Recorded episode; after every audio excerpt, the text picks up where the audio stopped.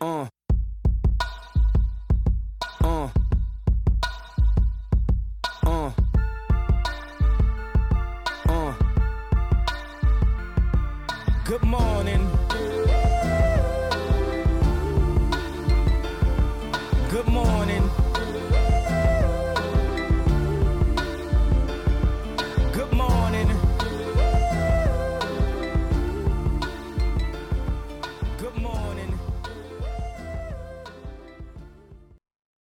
Bienvenidos todos al episodio número 2 de la temporada 2 de Sinónimos de Dinero. Qué gusto estar otra vez con todos ustedes. Y contigo, Alex, me da mucho gusto saludarte. ¿Cómo estás?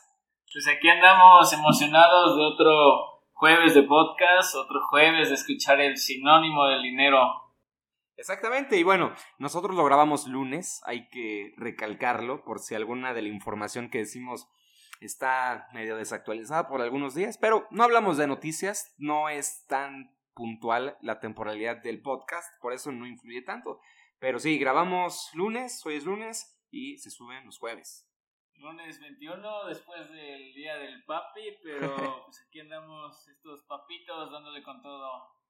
Exactamente, y vimos que les gustó mucho el episodio que hicimos eh, la semana pasada, vimos que fue bien recibido, que a pesar de que no había actividad de- en el podcast, la gente lo escuchó, lo recibió bien y por ahí también nos llegaron algunas preguntas interesantes para que las resolvamos en la sección final de- del podcast.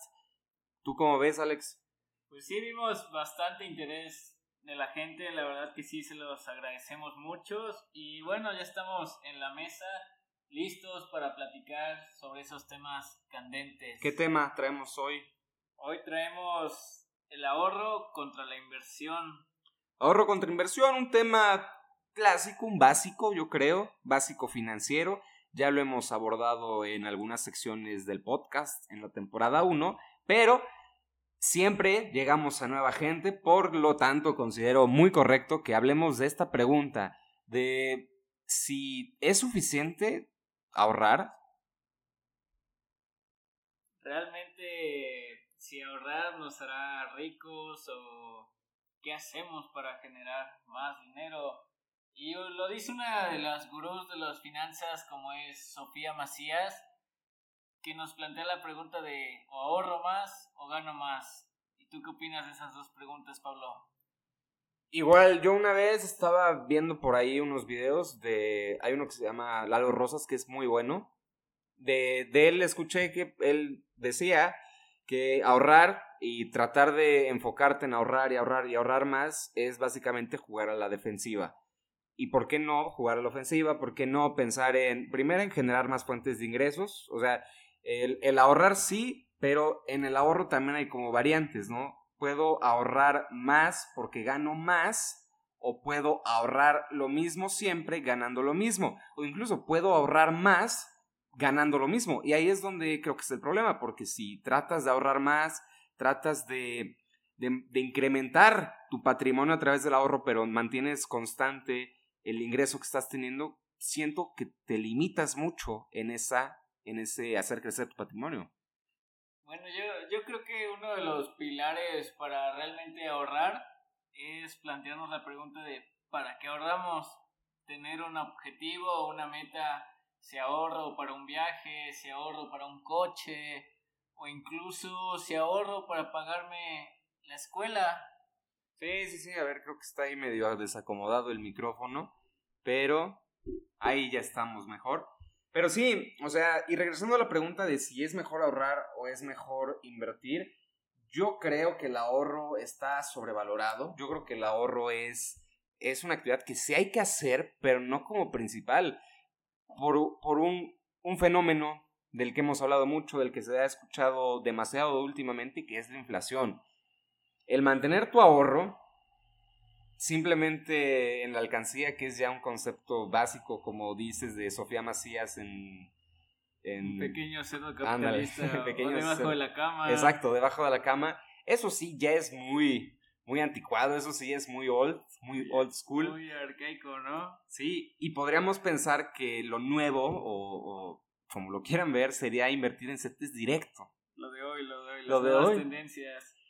Exacto, y te venden, te venden CETES directo como un- una inversión, pero Alex, date cuenta, la inflación ahorita de estos meses, por la reactivación económica que ha existido, ya superó la tasa de rendimiento de los CETES. Aunque te lo vendan como inversión, ya no es una inversión. No cumple el primer checklist de que tu inversión te dé, te proteja de la, de la inflación. Bueno, incluso yo creo que otro de los temas importantes es que pensamos que realmente tenemos que tener unos tres melones en la cuenta del banco para invertir. Creo que uno de los fenómenos que vivimos hoy entre la globalización y la digitalización de las plataformas es que incluso puedes empezar a invertir desde 30 pesitos, ¿no? Y no a lo mejor en empresas aquí mexicanas, puedes invertir en Apple, puedes invertir en Tesla, que sabes que te van a generar grandes rendimientos al final de cuentas, ¿no? Sí, sí, sí. Y obviamente el primer punto antes de empezar a invertir es conocer esos instrumentos, conocer el tipo de empresa en la que vas a invertir. Forex. no, no, no. Pero dejar a un lado el... Eso quiero que logremos con todo esto. O sea, quiero que dejemos de lado el invertir por moda y que realmente lo hagamos como una actividad para cumplir nuestros objetivos. O sea, no para ver qué pasa, no para ver si sube, para ver si duplico mi inversión. No, o sea, verlo del lado realmente financiero, verlo del lado profesional y que cuidemos, que respetemos nuestro dinero para que crezca. ¿Cómo respetamos? Invirtiendo en empresas que conocemos, invirtiendo en empresas que tenemos conocimiento, al menos un poco de su estructura financiera, cómo es que genera ingresos. Y, creo que esa es la mejor forma de tener una buena inversión. Sí, ya también adentrándonos en las inversiones, tanto debemos de saber al mundo en el que nos vamos a meter, como creo que también es fundamental saber el perfil de inversionista que tenemos, ¿no? Obviamente si eres alguien Correcto. arriesgado, no es lo mismo tener Tesla. 20 años y no tener obligaciones, ¿no? A tener pues, a lo mejor 40 años, dos hijos y pues creo que sí cambia un poco la perspectiva, ¿no? Sí, y eso que dices es interesante, ya ahorita si nos ponemos un poco más técnicos, hay que conocer que hay diferentes tipos de... Inversionista. y de acciones también, que van de la mano. Eh, no me acuerdo si en el episodio pasado recomendé el libro de un, un paso por delante de Wall Street de Peter Lynch, que habla justamente eso, de los tipos de acciones. Y estaba viendo una, estaba viendo una información, estaba analizando de los tipos de acciones que vamos a encontrar en el mercado bursátil. Y es muy interesante. El, princip- el prim- la primera que menciona Peter Lynch es las blue chip, que son las empresas más sólidas. que- Consolidadas, ¿no? exacto, las empresas más consolidadas y que muchos piensan que tener una inversión dentro de ellas ya es algo como súper, súper seguro y la realidad es que no es así. Sí, puede tener un riesgo, sí son de las más seguras, pero también hay otras más volátiles.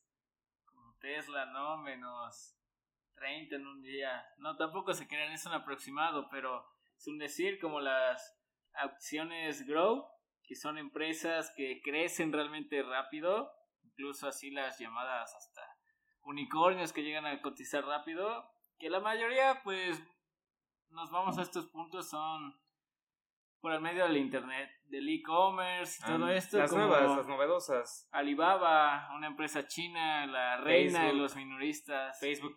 Y vamos a quedarnos con estas dos. O sea, ¿cuál es la diferencia entre una es growth y una es blue chip? Podríamos verlo así.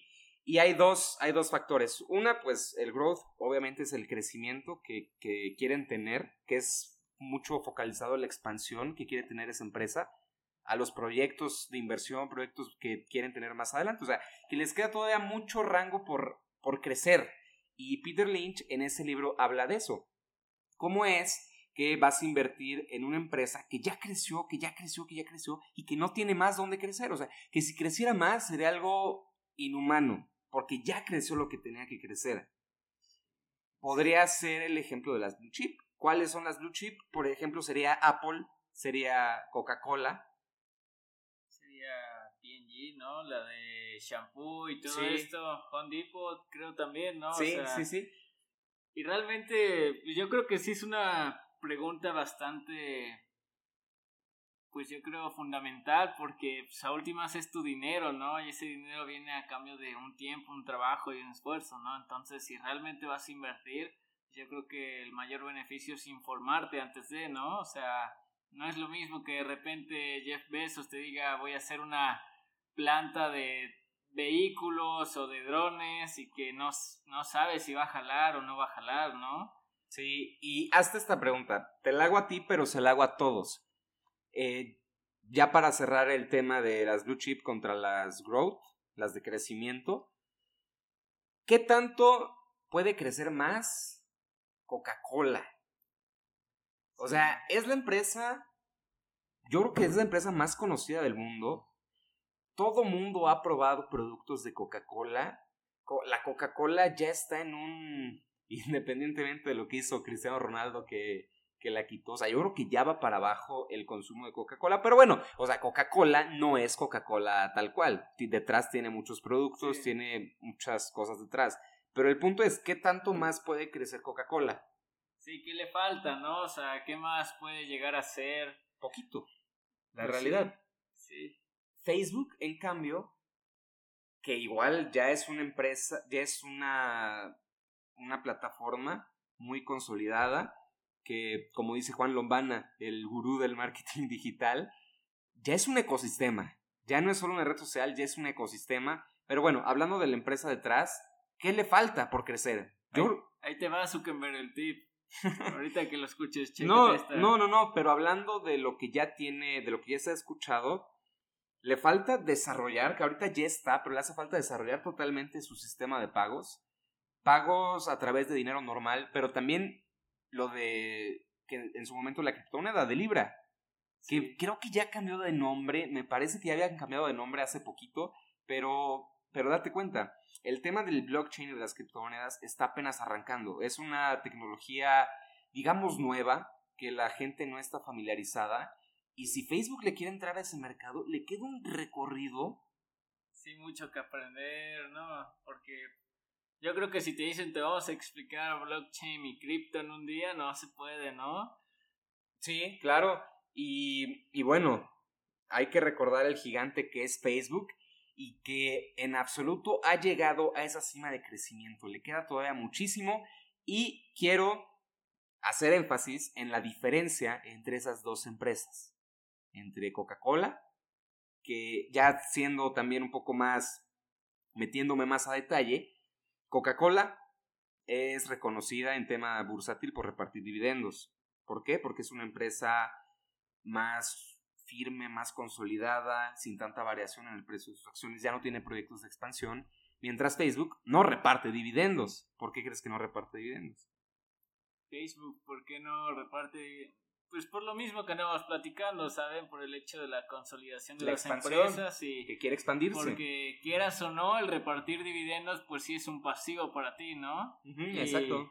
Pues, saber cuántos inversores traes detrás en tu empresa, pues sí representa una cantidad que la puedes ocupar para otras otros planes, que es lo que planean ellos de desarrollo.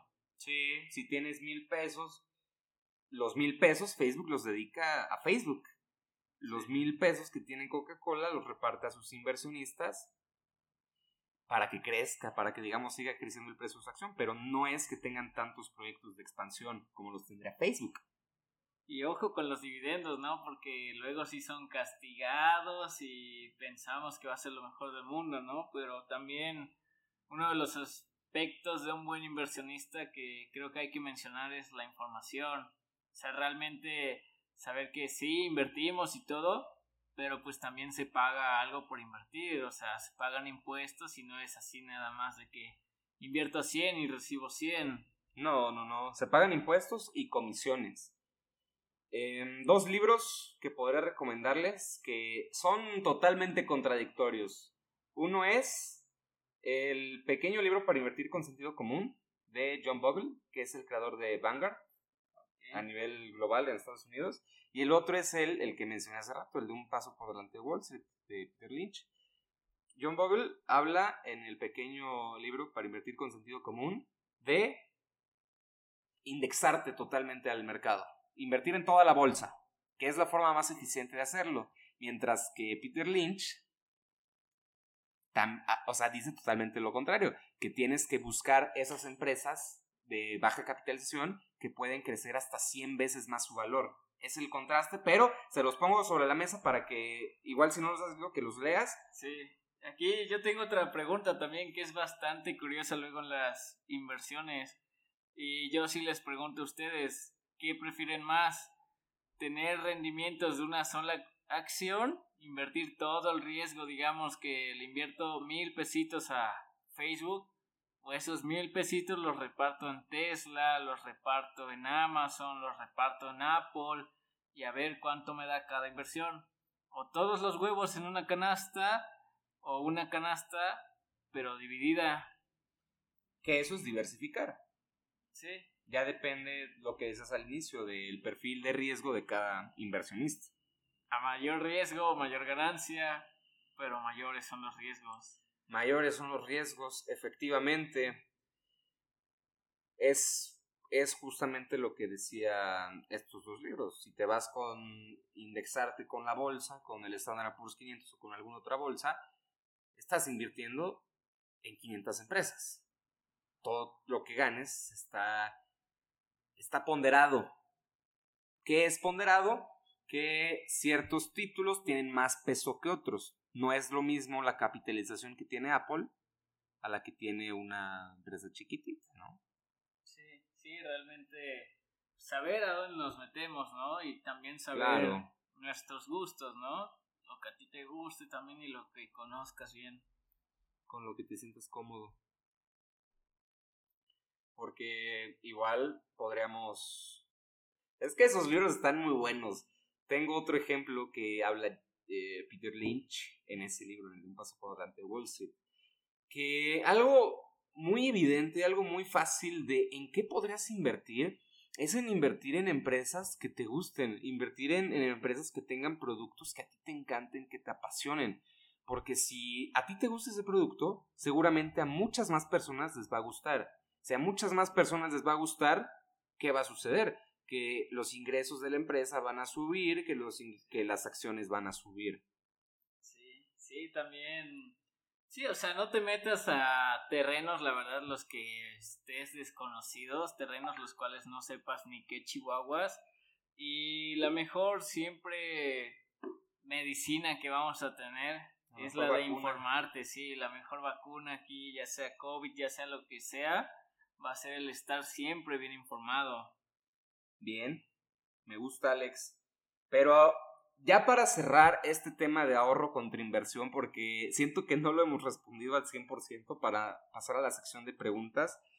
A ver, danos brevemente, ¿por qué ahorrar? ¿Por qué invertir? ¿Por qué invertir o por qué ahorrar? ¿Por qué ahorrar? Y yo primero ahorrar porque creo que pues en cualquier momento todos lo hicimos, ya sea desde chiquitos para un juguete o ya desde ahorita en etapas más grandes para un viaje o otras cosas más medio serias, ¿no?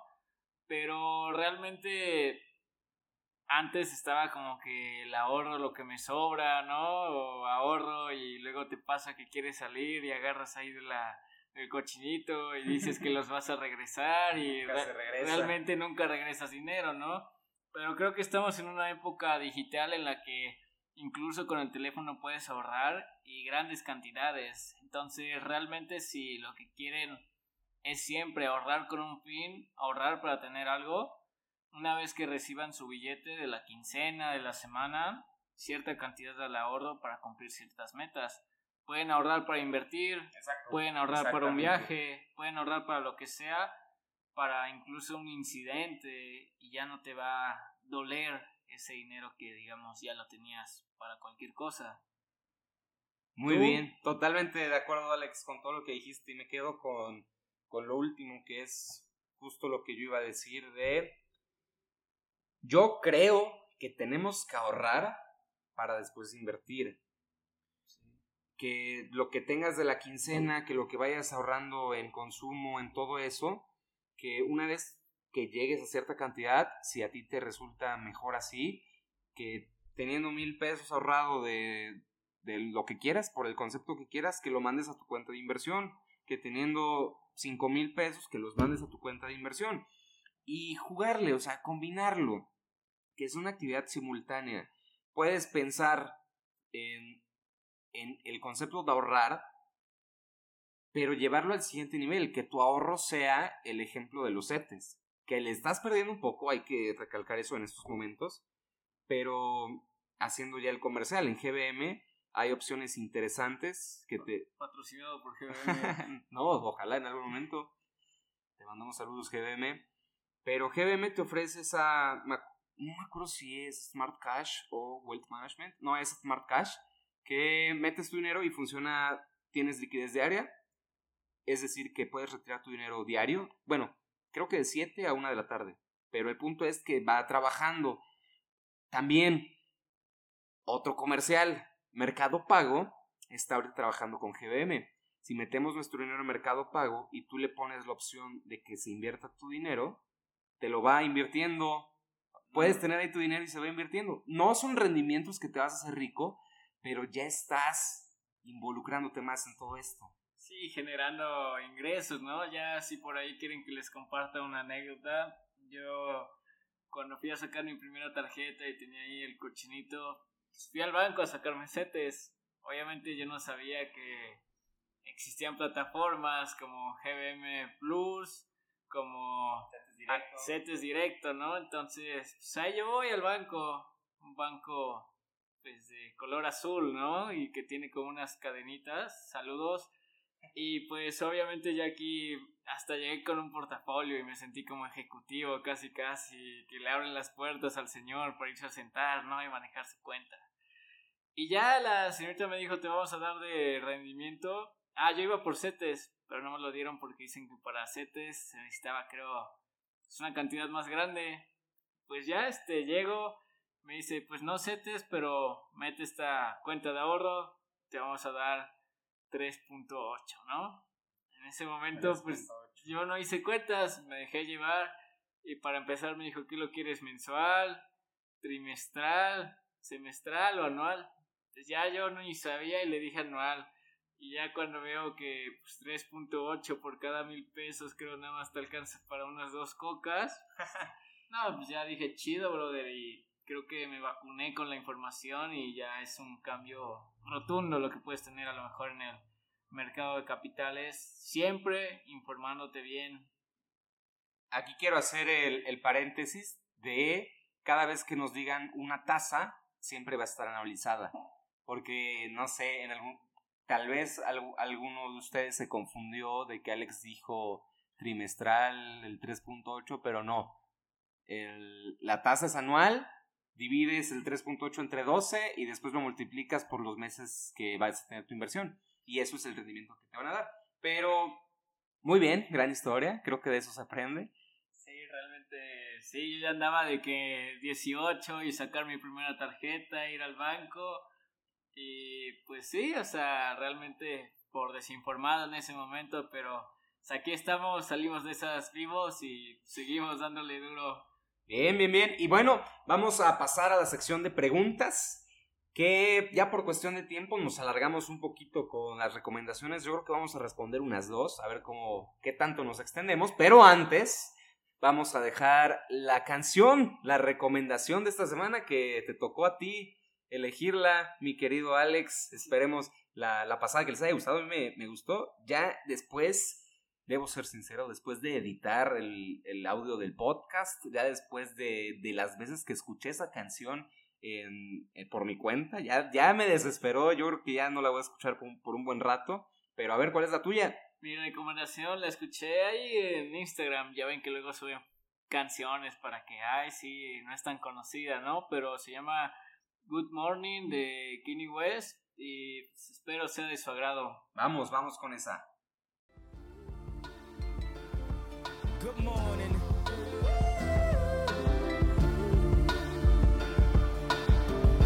Wake up, Mr. West, Mr. West, Mr. Fresh, Mr. By himself, he's so impressed. I mean, damn, did you even see the test? You got D's, motherfucker D's. Rosie Perez, and it's barely passed. Any and every class, looking at every ad, cheated on every test. I guess this is my dissertation. Homie, this is basic. Welcome to graduation. Good morning.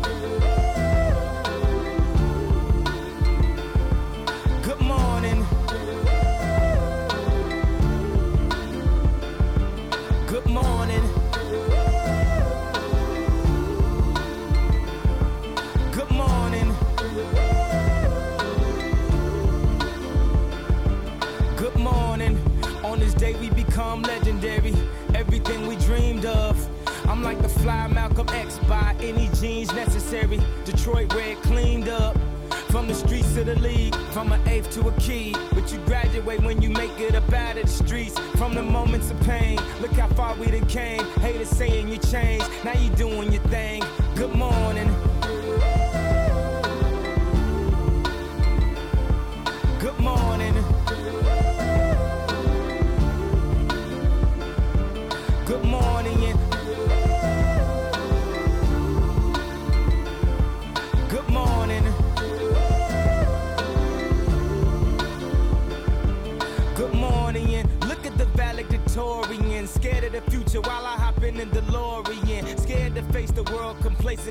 Student. Some people graduate but be still stupid. They tell you read this, eat this. Don't look around, just peep this. Preach this.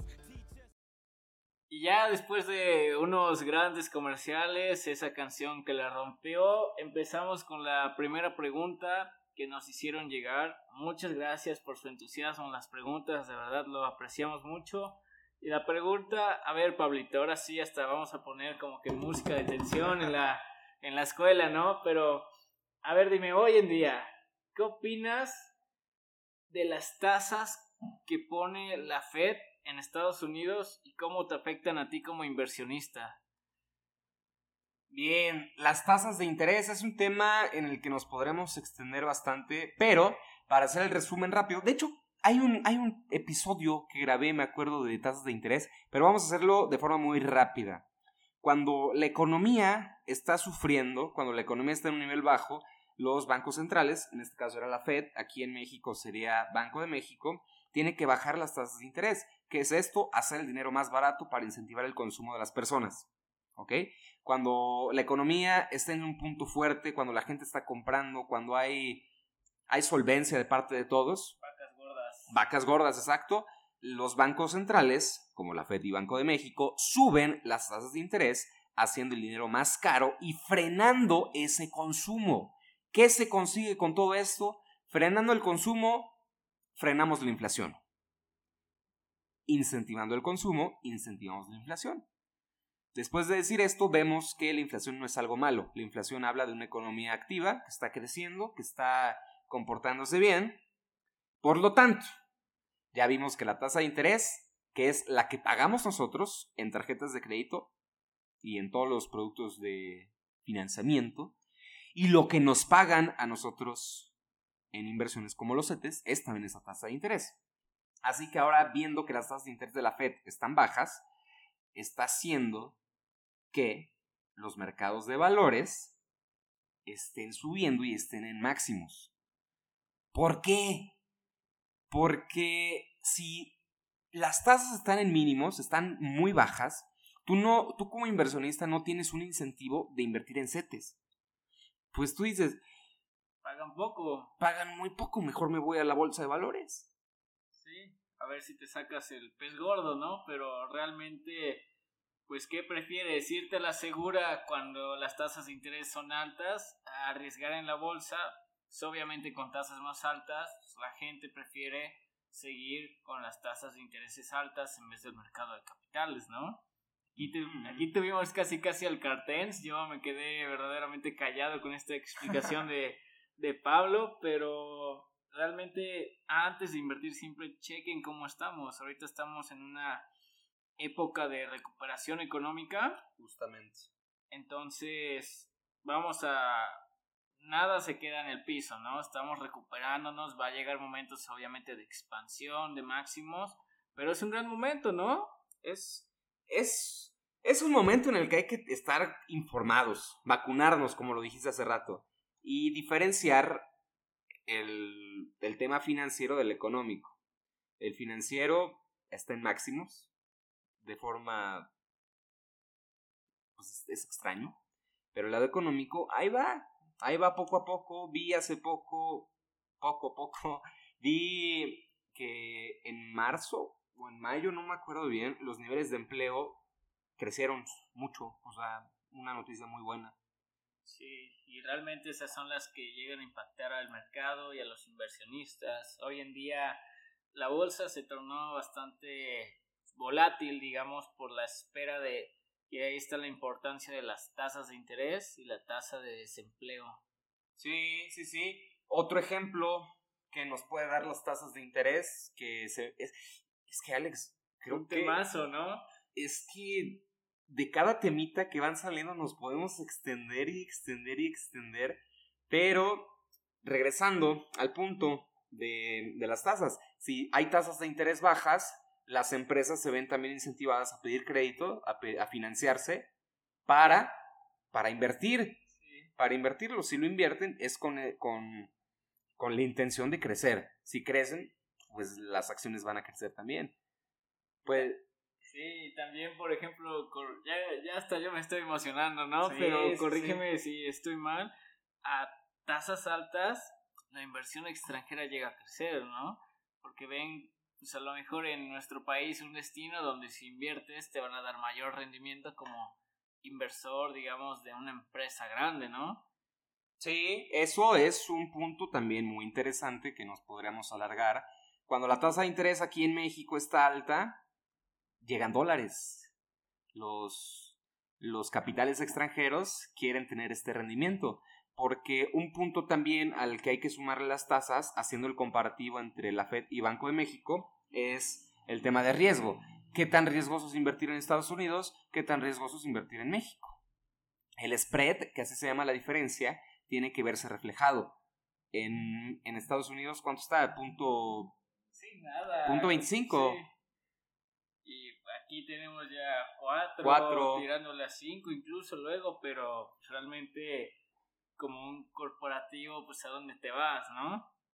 Sí, y ya haciendo otro paréntesis corto, hace unos tres años, más o menos, hace unos dos años, que las tasas de interés aquí en México estaban máximos, me acuerdo 8.25, en Estados Unidos andaban creo que por el 2. Ya era como lo máximo, ¿no? Ya la gente Ajá. veía como no manches. Entonces, eh, date cuenta de la diferencia de tasas y también, si más o menos lo que vamos diciendo en promedio del Standard Poor's 500 te está dando un 12% de rendimiento y una, un CETE te da 8%, hay mucha gente y, y es una buena decisión, si va de acuerdo a tu perfil, que dice, pues me quedo con el 8% y sin ningún riesgo. Sí, sí, realmente últimamente he visto gente que dice prefiero meterle setes, es seguro, no tengo problemas, ¿saben? Entonces, ese es otro tema, el hecho de tu seguridad primero, ¿no? Claro. Y bien, ya vamos a pasar a la siguiente pregunta. Vamos a leer a ver cuál nos, nos toca. Esta se me hace un tema interesante. Ok. Haciendo, dando contexto, hoy el Bitcoin cayó fuertemente, 8%, porque en China lo vetaron. Otra vez, después de tantas provisiones que tienen en China, Los chinos son los que andan con todo ahorita con el Bitcoin porque hubo otra res- restricción. Sí, o sea, si, si no, hasta Coinbase, que es la manejadora más o menos de Bitcoin, la mera mera, hubo una represión en contra de una de las mineras de criptomonedas. Ándale. Recordemos que las criptomonedas, pues no es de que, o sea, sí se manejan todo digital, pero el hecho de la energía que consumen es muy contaminante. Entonces, esa que era la mera mera acá en China, cerró y dijo, brother, contaminas mucho aquí en mi país. China también recordemos que está en su lanzamiento de moneda digital. También México, vi la noticia, un stablecoin, sí. Las stablecoins son stablecoins, son las que no fluctúan tanto. Te puedes ir ahí para protegerte. No me acuerdo bien, pero pero bueno, es buen momento de invertir en Bitcoin. ¿Tú qué opinas? Yo creo que sí, o sea, viendo el análisis, Bitcoin llegó a estar en... No es max- recomendación de No es inversión. recomendación de inversión antes que nada, ¿eh? Somos puros chamacos locos que andamos aquí, puro Bitcoin.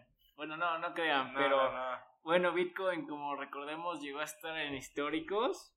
Y yo siempre hago esta analogía, o sea, realmente estás invirtiendo en una moneda en donde si te ponen un tweet en la noche, él puede llegar a subir máximos, puede bajar, o sea, realmente hay que analizar en qué momento y en qué mundo nos metemos, ¿no? Asumir riesgos o ganancias. Sí, Yo tengo como dos puntos para saber si es buen momento para invertir en Bitcoin. Así que dos Bitcoins. No, ojalá, ojalá. Bueno, ahorita ya andan bajos, pero pues, en un millón doscientos, ojalá tuviera esos do- dos Bitcoins. Pero el punto es, puedes invertir en Bitcoin si tienes una inversión más segura, más estable. Ese para mí sería un- una palomita en el checklist. Y la segunda, tu perfil de inversión va de acuerdo al Bitcoin. Tercera, le podría poner, hablando en un término más financiero, más trader, tu stop loss debe ser 100%. ¿Qué quiere decir esto? Que estás dispuesto a perder todo tu dinero si lo metes a Bitcoin. Para mí, esos son los tres puntos. Tres puntos importantes para saber si puedes invertir en Bitcoin. Tu perfil de inversión te lo permite. Tienes otra inversión y estás dispuesto a perder el 100% del dinero que metas en Bitcoin. ¿Por qué? Porque un tweet de Elon Musk la pompea, como se dice, 10%, 15%, y otro tweet del mismo Elon Musk la vuelve a bajar. O China tiene sus locuras y menos 10%. Y todo es risa y diversión, todo es creerse millonario cuando estás en un mercado alcista, cuando la euforia está a tope. Pero ¿qué pasó después? ¿Qué pasó en el 2017? Perdió 83% de valor el Bitcoin. Es cuando realmente te das cuenta si. Luego muchos lo dicen, ¿no? Si estás hecho para esto o no. Como la célebre frase de Warren Buffett que dice que si no puedes aguantar tu inversión durante 5 minutos, no la puedes aguantar toda la vida, ¿no? Y créanme que es feo cuando ves que de repente ese número pues, bonito, verde, se convierte en rojo, ¿no? Es, es difícil y luego, ojo porque caemos en la trampa de la trampa del historiador, ¿no? Que pensamos que va a regresar al mismo precio, que se va a alzar al mismo precio y realmente ahí es cuando casi casi hasta nos apalancamos a una caída intrepitosa, ¿no? Sí, y bueno, hago, hago el, eh, otro paréntesis. No es que yo esté en contra de las criptomonedas. O sea, ¿Qué activo te da 13 mil por ciento en en un año, en menos de un año, 13 mil por ciento? Obviamente confío y creo mucho en la tecnología blockchain. Creo que las criptomonedas van a ser esenciales en un futuro. En cuanto sean Centralizados, ¿no? Yo siento que ahí es cuando ¿Crees? ya les van a dar el estirón. Yo decía energía renovable. Ok. Cuando llegue a ese punto, se me hace que va a ser algo muy poderoso. Yo, sí, o sea, yo realmente tampoco soy el mega trader, el lobo de Wall Street, ¿no? Para que me sigan tampoco es recomendación, pero realmente estamos con una moneda en la que va en contra de los bancos centrales, ¿no? Y todo esto Sí, va en contra. Sí, son monedas que, si lo quieren ver del lado negativo, va en contra de economías fuertes. Bueno, pues, ¿qué digo? Fuertes. La China y la gringa nada más. Nada más que trates de derrumbar al, al dólar, que no es la intención, no quiero que se malinterprete, pero podría verse así.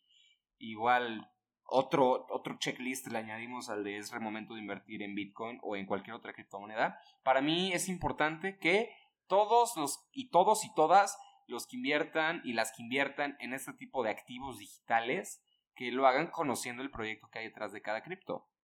No creer que es dinero y moneda y uh, Sí. El Ethereum, por ejemplo, ese trae un proyecto de blockchain bastante sólido. sí, sí. Y bueno, o sea, un resumen para los que no saben de blockchain es ahorita yo le vendo un micrófono a Pablo, él me paga, pero yo no voy a saber de dónde sacó ese dinero Pablo, de qué procedencia tiene, y se va creando una cadena, todos la autorizan, sí, todos la ven. sí, digamos, y también ojo con las contraseñas de Bitcoin, porque luego a las personas se les olvidan y se les va el Bitcoin. Sí, vi una persona que perdió 7 bitcoins, imagínate. Una locura. sí. Yo creo que con eso ya podemos terminar el episodio de hoy. Me gustó mucho. Sí, realmente creo que son temas fundamentales. El ahorro es una de las bases de las finanzas personales. Entonces, También la, el aumento del patrimonio. sí, Esperemos sea de su agrado. Chequense el Bitcoin, las oportunidades de inversión, conózcanse. Yo creo que para finalizar, mi Pablito, con que la mejor vacuna es la información y la educación, ¿no crees? Correcto, yo creo que cerramos con esa frase. Me encantó, Alex. Me encantó, Alex. Así que los dejamos con la última parte de la canción, la recomendación de esta semana. Nos vemos el siguiente jueves. El siguiente jueves, cuídense mucho, nos vemos. Bye. la rola. Every time that we hit them, good morning.